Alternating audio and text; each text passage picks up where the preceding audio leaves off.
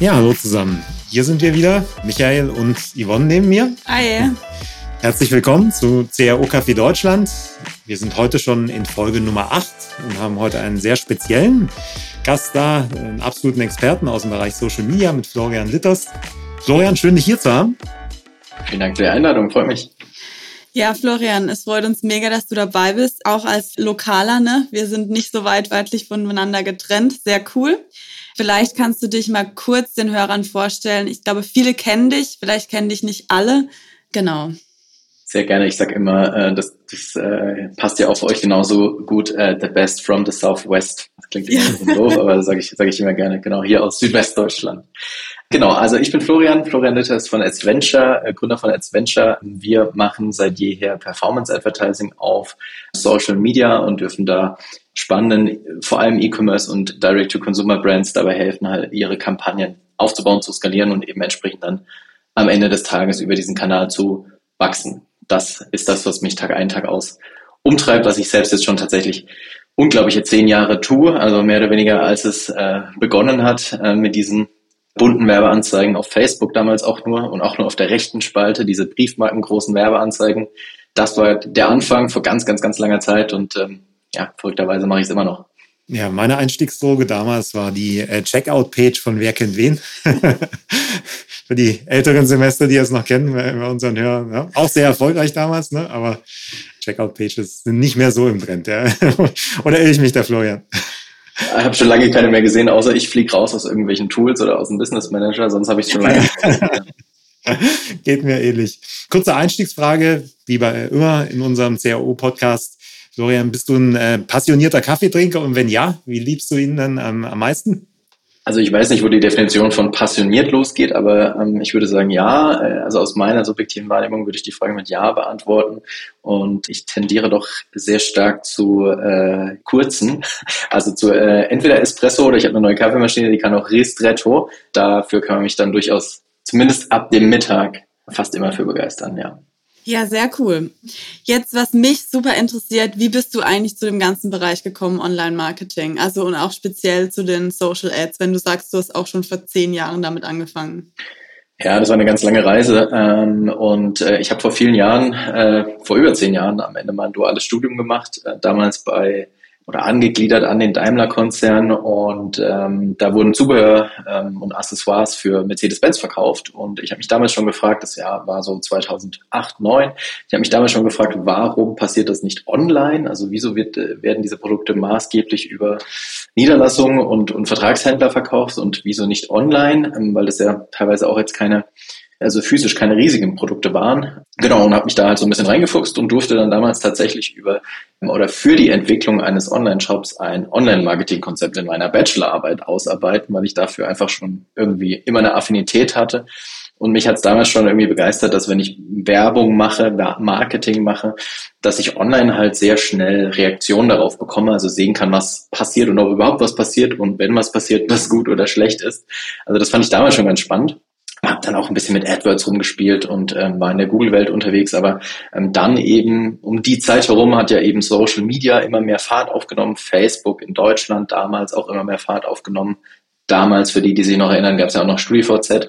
Aber dann hat eben halt Facebook immer mehr Überhand gewonnen. Ja, und dann bin ich halt am Ende auch durch eine Werkstudententätigkeit in diesen Bereich reingefallen. Aufgrund von Fluktuation war ich dann der Einzige, der es irgendwie gemacht hat und äh, habe dann das Zepter quasi übergeben bekommen und äh, ja, habe mich dann halt einfach reingefuchst. Ähm, es gab relativ wenig Quellen, an denen ich mich irgendwie orientieren konnte, weil alles ja noch neu war ähm, und noch ja die Wege noch nicht äh, begangen waren, sagen wir es mal so. Das heißt, ich musste irgendwie selber begehen. Hab das große Glück gehabt, dass ich mich da austoben durfte und fand es halt von Anfang an ziemlich cool und spannend und bin dann halt immer tiefer reingerutscht und immer tiefer reingerutscht und hänge immer noch auf dem Thema drauf, auch wenn es sich seitdem ganz, ganz, ganz stark verändert hat. Jetzt deckst du ja eine relativ breite Menge an Branchen ab, wie ich dich kenne. Was sind so deine Lieblingsbranchen? Also wofür machst du am liebsten Social Media? Also grundsätzlich, ähm, wie vorhin gesagt, ist unser Fokus ja maßgeblich zu einem ganz großen Teil auf Performance Advertising. Das heißt, wir wollen immer, dass wenn unsere Werbeanzeigen im Einsatz sind, dass da danach halt auch wirklich was messbar passiert. Und idealerweise sind das dann auch Abverkäufe. Und ja, das hat sich im Laufe der Jahre immer mehr auf halt einen Bereich am Ende dann fokussiert. Wir haben vor ein paar Jahren noch ein bisschen breiteres Feld bedient, also auch ähm, für App-Installs beispielsweise noch mehr gemacht und mittlerweile ist der Fokus schon relativ eindeutig auf E-Commerce und Direct-to-Consumer und natürlich am Ende halt B2C in den allermeisten Fällen. Und da drin gibt es dann natürlich wiederum verschiedenste Nischen und Branchen von Fashion hin zu Nahrungsergänzung, hin zu Kosmetik. Also da gibt es dann am Ende ja auch wieder alles. Da haben wir jetzt keinen ganz spezifischen Fokus, aber es ist am Ende schon ähm, Performance Advertising für B2C, am Ende E-Commerce, ja. Ja, und wenn wir jetzt gerade auch bei B2C und B2B sind, ich glaube, so die Einstiegsfrage, die man sich überhaupt stellen muss, wenn man mit Performance Marketing anfängt, auf welchen Kanälen sollte man eigentlich überall präsent sein? Hast du da irgendwelche Tipps? Ich glaube, am Ende sollte man da präsent sein, wo seine Zielgruppe präsent ist und die Touchpoints halt bedienen, auf der deine Zielgruppe am Ende ihren Tag auch irgendwo, wenn du so willst, auf Social Media verbringt und Natürlich kann man da dann auch differenzieren zwischen B2B und B2C und natürlich gibt es ganz klassische B2B-Plattformen wie ein LinkedIn oder vielleicht auch ein bisschen wie ein Xing oder halt die in Anführungszeichen klassischen B2C-Plattformen wie Facebook, Instagram, TikTok.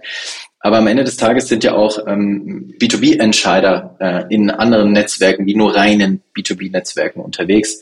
Das heißt, selbst in einem B2B-Case kann es durchaus sinnvoll sein und ähm, erfahrungsgemäß auch performant sein, wenn du dich eben auf die nicht klassischen B2B-Netzwerke irgendwie mal stürzt und einfach mal Tests durchführst. Aber am Ende des Tages ist es natürlich eine Frage, die sich nicht pauschal beantworten lässt und das hängt natürlich von vielen einzelnen Fragen am Ende ab. Aber ganz allgemein sozusagen ausgedrückt, ähm, sei da, wo deine Zielgruppe ist. Die Anzeigen werden ja momentan durch den größeren Konkurrenzkampf immer teurer. Was sind so deine Tipps, um trotzdem auf günstige CPMs oder CPCs dann zu kommen? Also das ist in der Tat so, dass ähm, der Preis für Werbeanzeigen ähm, im Laufe der letzten Jahre, vor allem natürlich auch nach der sagen wir mal, Rückentwicklung des Status während der äh, Corona-Pandemie, zumindest während der Anfangszeit erreicht war, dass diese Preise, die es damals gab, natürlich nicht von Dauer sind war ja auch abzusehen. Also da gab es ja einen massiven Rückgang im Preis, hauptsächlich auch deswegen, weil sehr, sehr viel Inventar, also sehr, sehr viele Nutzerinnen am Ende dann online waren und das dann am Ende natürlich auf ein vielleicht teilweise sogar anfangs zurückgefahrene Nachfrage gestoßen ist. Und dass diese Preise natürlich nicht von Dauer sein können, das war relativ absehbar. Aber trotz allem ist es in der Tat so, wie du sagst, dass die Preise ansteigen, ganz allgemein jetzt mal formuliert, vor allem eben durch mehr Nachfrage. Aus meiner Sicht ist es so, dass du ähm, ja vor allem dich anpassen musst und wandeln musst. Und wir sehen eben zwei ganz große Megatrends auf Social. Und damit meine ich jetzt vor allem eben die klassischen B2C-Social-Plattformen. Das ist zum einen der Megatrend, dass du kaum mehr Daten innerhalb der Werbeplattform hast oder die Daten innerhalb der Werbeplattform immer weniger werden das im Prinzip dann am Ende auch ein Teil des Grundes, warum die Preise steigen. Und zum anderen, wir nennen es die TikTokification der ganzen Social Media Plattformen, also der Trend rein in fast ausschließlich Videocontent. Und vor allem der zweite Trend ist aus meiner Sicht eine massiv große Chance, um auch wieder günstigere Preise, günstigere CPMs zu erhalten, weil am Ende entsteht durch die TikTokification oder entstehen durch die TikTokification wiederum höhere Nutzungsdauer, längere Nutzungsdauer ähm, innerhalb verschiedener Zielgruppen. Und wenn du innerhalb dieser Werbeformate, innerhalb dieser Videowerbeformate halt auch präsent sein willst und dich mit dem Format anpasst, also adaptierst in das Medienformat rein, dann bist du halt schneller da drin als andere Werbetreibende, zumindest meiner Erfahrung nach. Also ich sehe halt, dass ganz viele Werbetreibende durchaus ihre Herausforderungen haben, sich in dieses Format reinzuentwickeln. Aber da gibt's halt gerade unfassbar viel Aufmerksamkeit, unfassbar viel Nutzungsdauer auch aber halt eine begrenztere Nachfrage, ergo günstigere Preise. Also ist meine Antwort darauf, du musst dich anpassen, musst adaptieren und insbesondere halt in das Thema Video und wenn man so will, dann auch Creator-Content oder auch User-Generated Content dich reinentwickeln, weil du damit dann halt ja wieder ganz, ganz spannende Chancen hast, um dich diesem doch größeren Wandel der letzten Jahre anzupassen. Würdest du sagen, dieses Thema Video ist ein langfristiger Trend oder ist es jetzt einfach im Moment und ich brauche es eine Weile und habe mich angepasst und dann kommt schon wieder ein neuer Trend? Also ich glaube, der Wandel, wie gesagt, ich darf das jetzt schon zehn Jahre machen, der Wandel war schon immer da und der wird auch immer da bleiben und der wird auch, wenn man jetzt mal Richtung Metaverse denkt, sicherlich auch weitergehen, auch in Zukunft. Und irgendwann wird der Punkt erreicht sein, da hast du dich vielleicht mit Video angepasst, also contentseitig angepasst und musst dich wieder anpassen. Also wenn man das nicht erwartet, wenn man da eine andere Erwartungshaltung hätte, dann wäre das aus meiner Sicht ganz klar falsch. Ja, und äh, von dem her sehe ich das Thema Video als ein Trend, der schon immer da war. Und wenn man jetzt mit irgendwelchen Social-Plattformen mal Kontakt hatte und mal auch mit denen gesprochen hatte, dann hat ein Facebook schon vor sechs Jahren gesagt, dass Video das Nonplusultra ist. Aber die ganzen Jahre war es halt nicht so entscheidend, wie es jetzt mittlerweile ist. Und wir sehen im Prinzip seit Frühjahr 2022 den allergrößten Trend in dieses Format hinein den wir jemals gesehen haben, ganz blank an Ergebnissen und an Performance von Werbekonten. Und das liegt halt einfach daran, weil ein Instagram sehr stark ein TikTok am Ende an sehr vielen Stellen nachahmt und halt ganz viel Video-Content an ganz vielen Stellen präsenter macht, als es in der Vergangenheit war. Und ergo glaube ich, dass dieser Wandel auch ja nicht mehr aufzuhalten ist und ähm, es wird nicht mehr zurückgehen auf die schönen rechteckigen Bildwerbeanzeigen, die man in Photoshop baut. Dahin wird es nicht mehr zurückgehen. Will nicht sagen, dass man das nicht immer noch braucht, aber ähm, ich glaube, das Thema Videocontent ist ja unumkehrbar. Da hängt auch noch ganz viel anderes dran. Ich bin noch oder wir sind auch der Meinung, dass Social Media sich von Social Media weiterentwickelt und mehr zu einem Entertainment Media wird und die ganzen Social Komponenten von Social Media eher in Gruppenkommunikation reingeht, wie zum Beispiel WhatsApp oder in sowas wie Instagram Stories oder in Direktnachrichten auf Instagram, dass so diese klassischen, früher gekannten Social-Elemente und die Feeds und die Stories, die werden mehr und mehr zu Entertainment-Plattformen, wenn man so will. Ja, und all dieser Wandel führt halt am Ende dazu, dass ich sage, Video ist ein Format, was nicht mehr weggehen wird. Das wird sich aber auch weiterentwickeln. Vielleicht ist es irgendwann das Metaverse. Das weiß ich auch nicht. Ja, finde ich spannend, dass du sagst, dass äh, Video ein ganz guter Trend ist, um die CPCs und auch CPMs zu senken. Was hat denn Video von der Auswirkung auf die Conversion Rates? Also siehst du auch, dass die Conversion Rates ähnlich sind oder höher werden als bei den klassischen äh, Ursprungsformaten? Oder ist es so, dass Video zwar eher klickt, aber weniger konvertiert? Es kommt ganz aufs Video an, aber wenn du das Video natürlich gut aufbaust, dann ist es so, dass dir ein Video auch mehr Raum, Platz und Zeit am Ende für gutes Storytelling lässt. Das heißt, du kannst viel tiefer in eine Geschichte einsteigen, als dass du das bei einer reinen Bildwerbeanzeige jemals tun könntest. Natürlich kannst du bei einer Bildwerbeanzeige dir sehr viel Mühe mit der Copy, also dem Text machen, aber sind wir mal ehrlich, liest sowieso kaum jemand. Zumindest auf den Werbeanzeigen liest das sowieso kaum jemand. Und auf der anderen Seite bietet dir halt ein Video extrem viel Chance für visuelles Storytelling auch. Also auditiv, ähm, durch Voice-Over, aber halt auch visuell. Und das führt in den allermeisten Fällen halt auch dazu, dass die Conversion Rates dann, dann besser werden. Vielleicht nicht unbedingt Klickraten, aber die Conversion Rates auf jeden Fall. Wenn man dich kennt, weiß man, es hat man jetzt auch gerade aus dem Gespräch rausgehört, Creatives sind für dich eigentlich so der größte Performance-Hebel. Was würdest du denn für Tipps geben, um jetzt das perfekte Creative zu erstellen? Vielleicht dazu noch ein Satz. Also ja, das stimmt, dass wir der Meinung sind und ja, es stimmt, dass wir kaum was anderes mehr tun, als irgendwie Werbemittelgestaltung ähm, zu optimieren und uns darauf ganz stark zu fokussieren. Will aber nicht sagen, ähm, dass ich auch lange Jahre die eher technische Herangehensweise an den Kanal hatte und irgendwie, keine Ahnung, Audience Hacking, wie ich das heute nenne, betrieben habe oder irgendwelche Targetings daraus recherchiert habe, die dann halt irgendwie in den Kampagnen funktioniert haben. Und damit konnte man auch lange Zeit immer Wettbewerbsvorteile äh, generieren, aber die Zeit ist halt auch vorbei. Und ich bin der Meinung, dass auch vor allem ja, dass das für ein sehr, sehr großer Wandel äh, sorgt, auch auf Dienstleisterebene, weil ich der Meinung bin, dass man als Dienstleister nicht mehr alleine dadurch, dass man irgendwie in so einem Tool irgendwas einstellt, eine groß genug Wertschöpfung erstellen kann. Und unter anderem deswegen und weil es einfach erforderlich ist für die Ergebnisse, haben wir uns fast ausschließlich auf die Kreation fokussiert und ja, was macht eine gute Kreation aus? Ich glaube, am Ende hat es ganz, ganz, ganz viele Schichten und ganz, ganz viele Layer, in die man da reingehen kann. Ich fange vielleicht mal bei einem an. Wenn man auf der anderen Seite sich anschaut, welche Daten dir für Performance Advertising insbesondere noch zur Verfügung stehen, also für personalisierte Werbeanzeigen, dann sind die in der heutigen Zeit durchaus begrenzt und werden in Zukunft wahrscheinlich noch viel, viel begrenzter werden. Ergo, du kannst mit deinen Werbeanzeigen nicht mehr davon ausgehen, dass du Zielgruppen, warme Zielgruppen erreichen kannst, die dich schon kennen. Und wenn du das nicht mehr annehmen kannst, dann musst du deine gesamte Werbestrategie, Kommunikationsstrategie und Kommunikationsansätze immer für Neukunden optimieren. Anders gibt es keinen Weg in Zukunft aus meiner Sicht. Also das ist schon mal Schritt eins, dass du da schon mal anfängst und dir einfach klar und äh, deutlich bewusst machst, ich erreiche damit Menschen, die sich noch nie vielleicht mit mir beschäftigt haben, die vielleicht noch nicht mal wissen, dass sie ein Problem haben, was ich für sie lösen kann, oder die vielleicht wissen, dass sie ein Problem haben, aber halt nicht wissen, dass es mich gibt. Also da fängt die ganze Denke sozusagen schon mal an. Und ich glaube, dann, äh, ja, würde ich halt einen großen Fokus auf das Thema Video setzen und innerhalb der Videos dann halt die Kommunikation aufbauen. Wir nutzen dafür vielfältigste Copywriting-Formeln, auf Basis derer dann die Videos wiederum aufgebaut werden, um dann eben die verschiedenen Problemstellungen der Zielgruppe zu adressieren, die Lösung aufzuzeigen und am Ende das Ganze halt schön visuell darzustellen. Könnte man jetzt aber sicherlich noch drei Stunden weiter über das Thema sprechen, deswegen mache ich an der Stelle mal einen Punkt. Was würdest du sagen, brauche ich denn in meinem Team, um solche Creatives dann auch zu erstellen? Also brauche ich da Leute, die sich unheimlich gut mit Videobearbeitung auskennen, Kamerateams? Wie kann man sich das vorstellen? Also ja und nein. Ich glaube, am Ende musst du ähm, gut darin sein, das Endergebnis von vornherein irgendwie in einen Prozess zu packen. Und wenn du das schaffst, dann enablest du damit auch quasi ein Team sozusagen, was jetzt vielleicht nicht die Non-Plus-Ultra-Video-Editing-Skills hat, das Ergebnis zu produzieren. Aber am Ende sind es ähm, ja im Prinzip drei Bausteine, die du brauchst, oder wenn du so willst, vier. Du brauchst natürlich irgendjemand, der natürlich noch Daten lesen kann und verstehen kann und überhaupt wissen kann, wo fangen wir überhaupt hier an. Dann brauchst du jemanden, der das irgendwie in eine Geschichte packt. Dafür sind Copywriting-Fähigkeiten durchaus von Vorteil. Und dann brauchst du natürlich jemanden, der den ganzen Content produziert und dreht und Videos aufnimmt und am Ende halt auch schneidet. Also das sind die vier Elemente, die du am Ende dafür brauchst. Und wenn du so willst, Part 5 dann, das Ganze muss noch in irgendein so Werbekonto reingeladen werden und eine Kampagne muss drauf aufgebaut werden.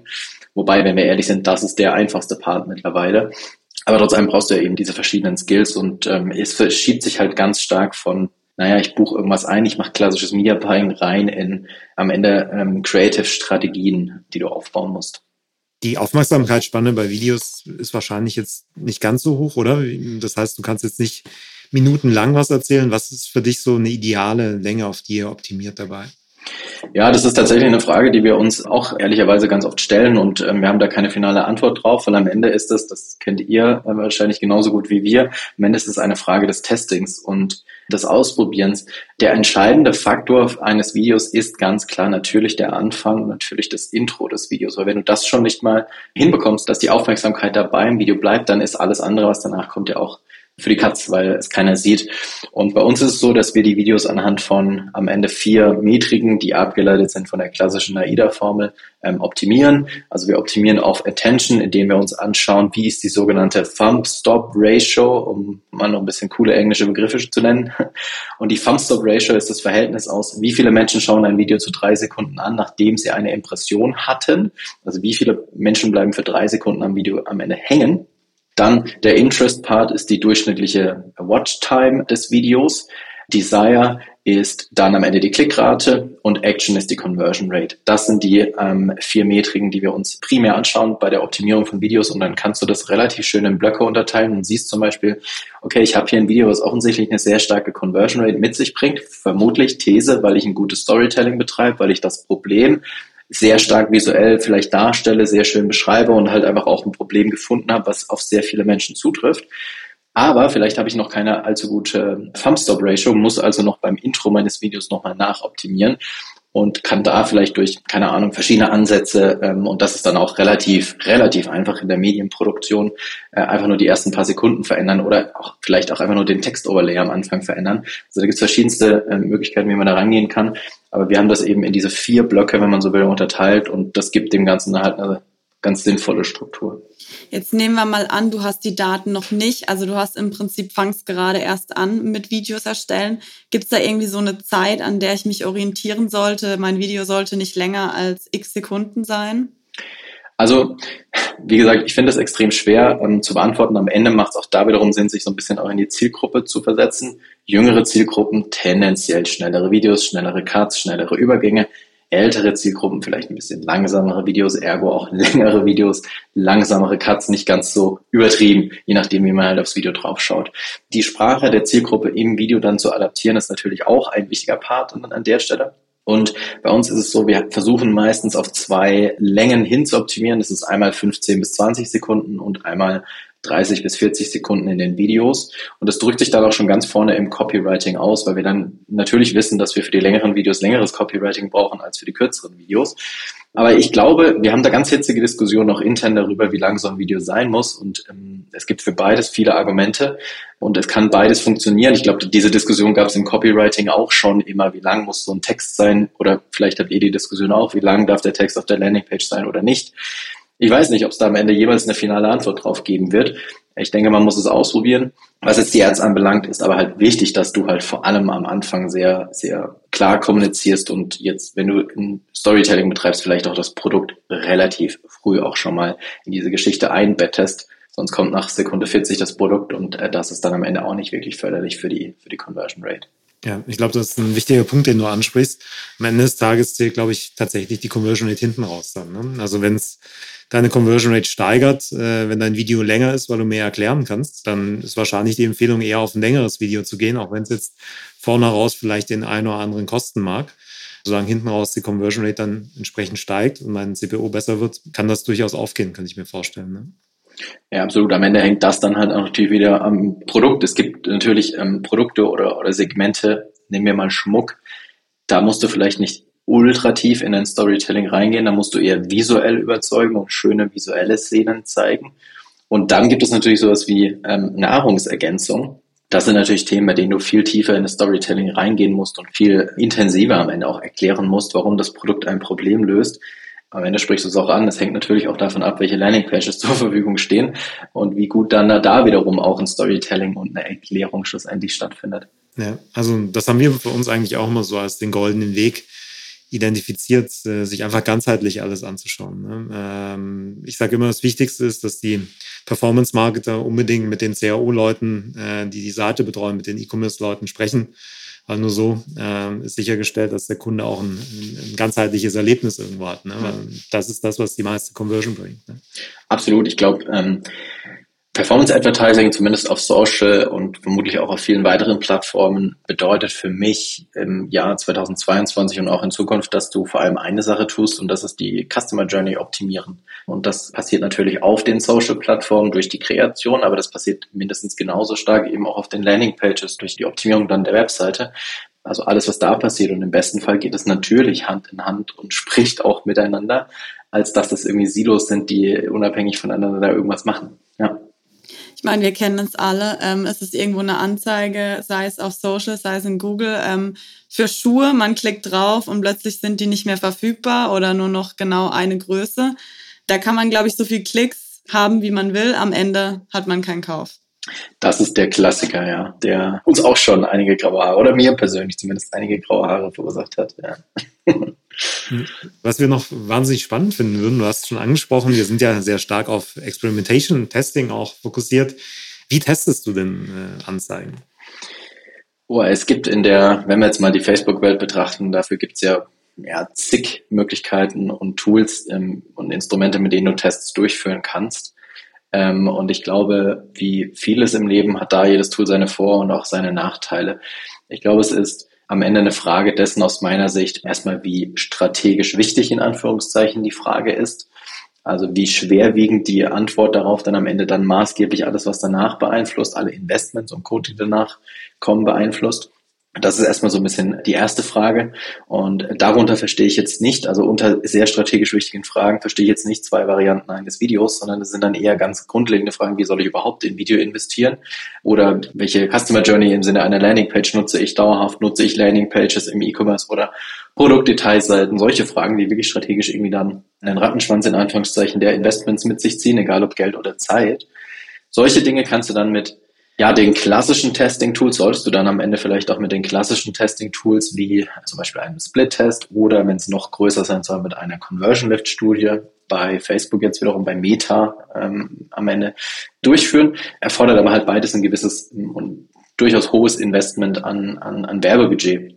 Ergo, du bezahlst sehr viel Geld für die Testergebnisse am Ende des Tages, aber für wirklich strategisch wichtige Fragestellungen kann es durchaus sinnvoll sein, wir haben zum Beispiel bei einem Kunden aktuell den Case, wir bereiten uns jetzt auf, schon eine Weile, aber jetzt da intensiv auch mit Testings auf Q4 vor, insbesondere auf Black Friday vor. und haben da gerade eine Conversion Lift Studie am Start, bei der wir testen die Kombination aus reinen Conversion Kampagnen in einer Gruppe und Conversion Kampagnen und Video View Kampagnen in der anderen Gruppe drin, um rauszufinden, lohnt es sich dann am Black Friday 10, 20 Prozent in Video View Kampagnen zu investieren, um zu erkennen, bringt das inkrementell mehr Conversions. Also das sind so Fragestellungen, die man halt so mit diesen ganz klassischen ähm, Testing Tools ähm, der Plattform umsetzen kann. Und dann gibt's natürlich auch noch, ich sage jetzt mal, kleinere Testings. Und mit kleineren Testings meine ich dann zum Beispiel die Testings von verschiedenen Anzeigenvarianten beispielsweise. Und ähm, das muss aus meiner Sicht, sollte aus meiner Sicht dann halt sinnvoll in die Prozesse des Media Buyings am Ende dann irgendwie eingewoben sein. Ja, und deswegen testen wir tatsächlich da relativ hands-on, indem wir ganz klassisch mit Testing-Kampagnen schlussendlich arbeiten und in diesen Testing-Kampagnen dann nicht wissenschaftlich korrekt, das ist der Nachteil, aber dessen bin ich mir bewusst, ähm, in diesen Testing-Kampagnen dann einfach die verschiedenen Anzeigenvarianten testen, meist abhängig ähm, nach zeitlichen Faktoren, in vielen Fällen wöchentlich neue Werbeanzeigen erstellen, die in diesen Anzeigengruppen dann live stellen und dann im Laufe der Zeit erkennen, welche Variante davon am besten funktioniert. Also das heißt mittlerweile gar nicht mehr AB-Testing, aber wir nennen es immer noch das AB-Testing, das ganz normale, ich packe in eine Kampagne oder Anzeigengruppe mehrere Werbeanzeigen rein das funktioniert tatsächlich in den meisten Fällen und hilft dir, ohne jetzt unendlich hohe Invests, durchaus gut zu erkennen, wohin die Reise gehen kann. Ja, ich finde, ihr habt im Social-Media-Bereich ja einen, einen riesen Vorteil gegenüber so einer klassischen Webseite und dem Testing dort. Du hast eine viel größere Reichweite, wenn du möchtest, und äh, kannst die Zielgruppen natürlich viel feiner noch ähm, adressieren. Habt ihr auch Fälle, wo Kunden sich das zunutze machen, um so allgemeine Fragestellungen auch mal in Form von einem Test zu klären, zu sagen, Mensch, klappt mein Produkt in einer bestimmten Zielgruppe oder einfach Erkenntnisse über die Anzeige hinaus sozusagen zu bekommen? Also das, ich nenne jetzt das Pre-Testing von Produkten findet schon immer mal wieder statt. Und das bedeutet dann zum Beispiel auch Packaging-Designs, die getestet werden und dann am Ende halt auf irgendwelchen Soft-Metriken bewertet wird, ob jetzt das oder das Packaging-Design vermutlich am besten ankommt. Also eigentlich ist das ja dann eher Marktforschung als jetzt klassisches Testing, wie man es halt im Online-Marketing kennt. Findet auf jeden Fall statt. Ähm, ist jetzt nicht der Regelfall, aber findet auf jeden Fall statt, ja. Mhm, vielleicht so zum Abschluss oder zur Zusammenfassung des Ganzen war schon super spannend bisher. Ähm, was sind so deine Top 3 Hacks äh, für eine gute Kampagne, die unsere Hörer heute mitnehmen können? Also so, wenn sie eins mitnehmen sollten aus der heutigen Folge, was wären so die drei Tipps, wo du sagst, das sollte jeder berücksichtigen? Also ich äh, muss mich da jetzt halt am Ende natürlich dann schon maßgeblich auf Kreationsthemen beschränken. Ähm, und ich glaube, Tipp Nummer eins ist, ähm, der Erfolg von der Kampagne entscheidet sich nicht dadurch, dass du irgendwie den schwarzen Gürtel im Werbeanzeigenmanager hast und da irgendwelche tollen Einstellungen einstellen kannst, sondern der Erfolg der Kampagne entsteht durch das Konzept und zu dem Konzept zähle ich auch natürlich Landingpages und alles, was dazu gehört. Aber jetzt in der Social-Welt dann halt insbesondere die Kommunikation, dass du dir eben Gedanken darüber machst, was treibt die Leute um? Wie kann ich mit meinem Produkt für die an, an dem Touchpoint da sein, wenn sie vielleicht ein Problem haben? Also sich mit einem sinnvollen Gesamtkonzept irgendwie am Ende auseinandersetzen. Dann vielleicht noch so ein bisschen operativer, was die Kampagnenstrukturen anbelangt. Wenn man mit Conversion-Kampagnen arbeitet, auf jetzt insbesondere eben der Werbeplattform von Meta, dann lautet die Regel, mach's nicht zu komplex, sondern so einfach wie möglich. Also nicht zu komplexe Kampagnenstrukturen aufbauen, nicht zu viele Anzeigengruppen aufbauen, sondern tatsächlich dem System so viel Raum zu geben, wie es eben nur sinnvoll irgendwie geht. Das hängt natürlich auch vom Thema ab. Nehmen wir mal das Beispiel, keine Ahnung, du hast jetzt irgendwie Torwarthandschuhe, nehmen wir mal einfach das als Beispiel, dann ist es natürlich nicht so, dass du das jetzt einfach an, an alle Menschen in Deutschland, 18 Jahre plus Frauen und Männer irgendwie bewerben solltest. Das heißt, du solltest dein Targeting am Ende schon immer auf den Einzelfall anpassen, aber grundlegend geht die Tendenz dazu, dass du am besten fährst, wenn du möglichst kein Targeting mehr nutzt im Werbeanzeigenmanager denn das Targeting ergibt sich durch deine Kreation, also die Botschaften finden die richtigen Personen, kann man auch sagen. Also deine Creatives finden die richtigen Personen. Und dann, ja, Tipp drei oder Punkt drei, das hatte ich vorhin auch schon mal erwähnt, ich würde ganz klar, und ich habe jedem die letzten Monate, ähm, der mir wichtig ist, insbesondere auch ganz eindringlich geraten, ihr müsst den Videoanteil eurer Gesamt-Social-Strategie, nicht mal nur paid, ihr müsst den Videoanteil erhöhen. Also da habe ich einige Telefonate geführt und das wirklich ganz, ganz explizit und klar und deutlich gesagt, dass ich glaube, wenn ihr jetzt den Videoanteil nicht hochfahrt, dann habt ihr in Q4 ein richtig großes Problem und danach natürlich auch. Und ähm, deswegen, ich würde mir das anschauen. Das bedeutet natürlich wieder neues Lernen, neue Dinge aufbauen, neue Prozesse aufbauen, aber es führt aus meiner Sicht kein Weg dran vorbei. Und wenn man das nicht tut, dann ist man einfach sehr, sehr, sehr weit abgehangen. Das mal so drei Punkte, ja. Ja, ich glaube, mit den drei Punkten kann man auf jeden Fall was anfangen. Was mich jetzt noch so interessieren würde fürs Ende, gibt es irgendwelche Bücher, gibt es irgendwelche Blogs, wo du sagen musst, hey, guck da mal rein, die sind super cool, da könnt ihr auf jeden Fall noch was lernen? Darf ich ähm, eigene Quellen auch nennen natürlich. oder sind eigene Quellen ausgeschlossen?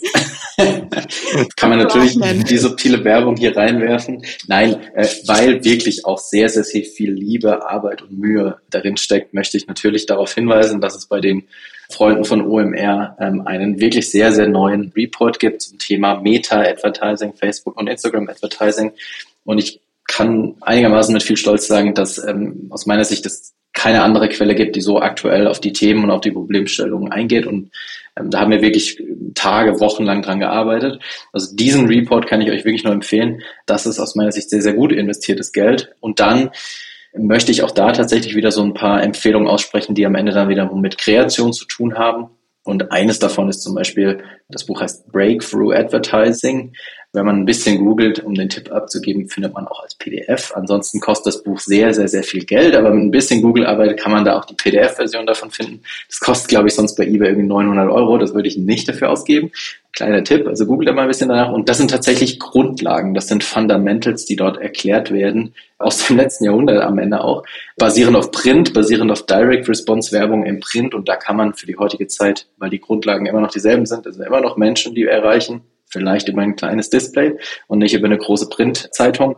Aber es sind immer noch Menschen, die wir erreichen und da kann man halt einfach die Grundlagen sich ähm, anschauen. Und da gibt es zum Beispiel sowas wie das Five Levels of Awareness Modell, in dem dann ganz schön erklärt wird, wie man auf diese verschiedenen Bewusstseinsebenen am Ende seine Werbebotschaften anpassen soll. Und wenn man jetzt mal kurz die Klammern schließt, wir im Social-Bereich aufgrund des Datenverlustes sind eben vor allem in dem Neukundenbereich mehr denn je jetzt angesiedelt.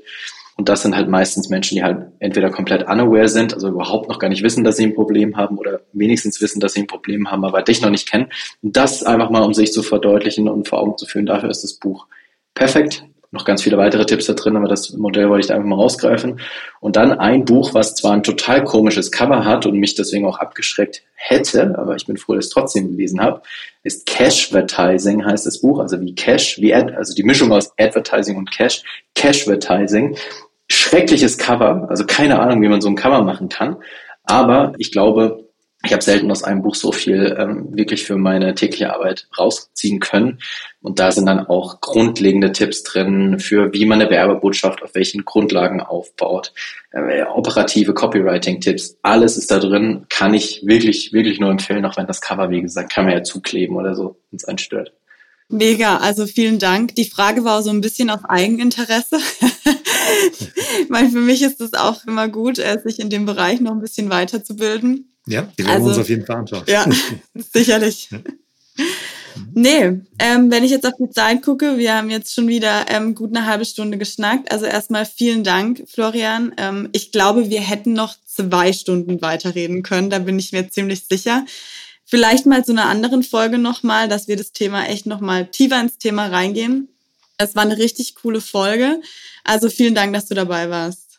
Ja, vielen Dank, Florian. Gerne. Ich glaube, unsere, unsere Hörer wissen, äh, wie wichtig Video ist und wird. Mhm. Finde ich super spannend, auch im Conversion-Optimierungsbereich sich damit zu beschäftigen. Also vielen Dank für die Inspiration heute. Und ich hoffe, dass der eine oder andere die Tipps auch praktisch anwendet. Schreibt uns gern, wenn ihr da erste Ergebnisse habt. Ich glaube, Florian wäre auch ganz äh, gespannt drauf zu hören, ne, was ihr daraus macht. Wir sind es auf jeden Fall. Schreibt uns gern einfach eine Mail an podcast.conversionmaker.com. Natürlich könnt ihr auch einfach uns direkt über LinkedIn kontaktieren. Ich glaube, wenn ihr noch Fragen habt, dürft ihr bestimmt auch gern Florian ähm, einfach mal anschreiben. Der kann euch bestimmt noch ein paar mehr Tipps geben. Sehr gerne. Ähm, vielen Dank für die Einladung, vielen Dank für eure Zeit und ähm, als Gast ähm, darf ich das sicherlich auch sagen. Äh, hinterlasst den Kolleginnen hier gerne auch fünf Sterne bei iTunes oder auf allen anderen Podcast-Plattformen. Da freuen sie sich ganz sicher auch. Ja, und in dem Sinne danke, dass ihr mich eingeladen habt. Ja, nochmal vielen Dank. Wir sehen uns in, nee, wir hören uns in zwei Wochen wieder. Bis, Bis, dann. dann. Ciao. Ciao.